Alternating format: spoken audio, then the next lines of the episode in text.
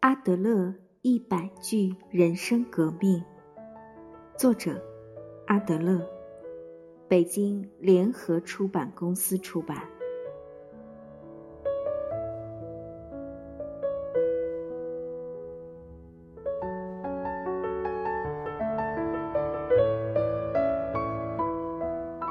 若一味沉浸在过去的回忆中，那么今天的时间。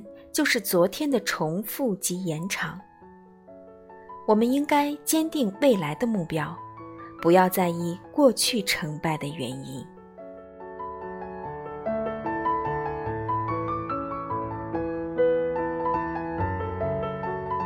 生命无常，我们永远无法预料下一秒会发生什么。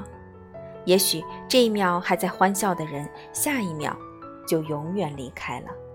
当一个人离开后，我们会不自觉的懊悔，渴望昨天再重来一次。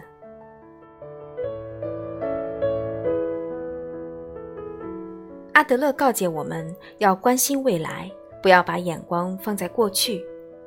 过去是回不去的曾经，今天和明天才是充满未知的以后。我们不能改变过去，却能改变未来。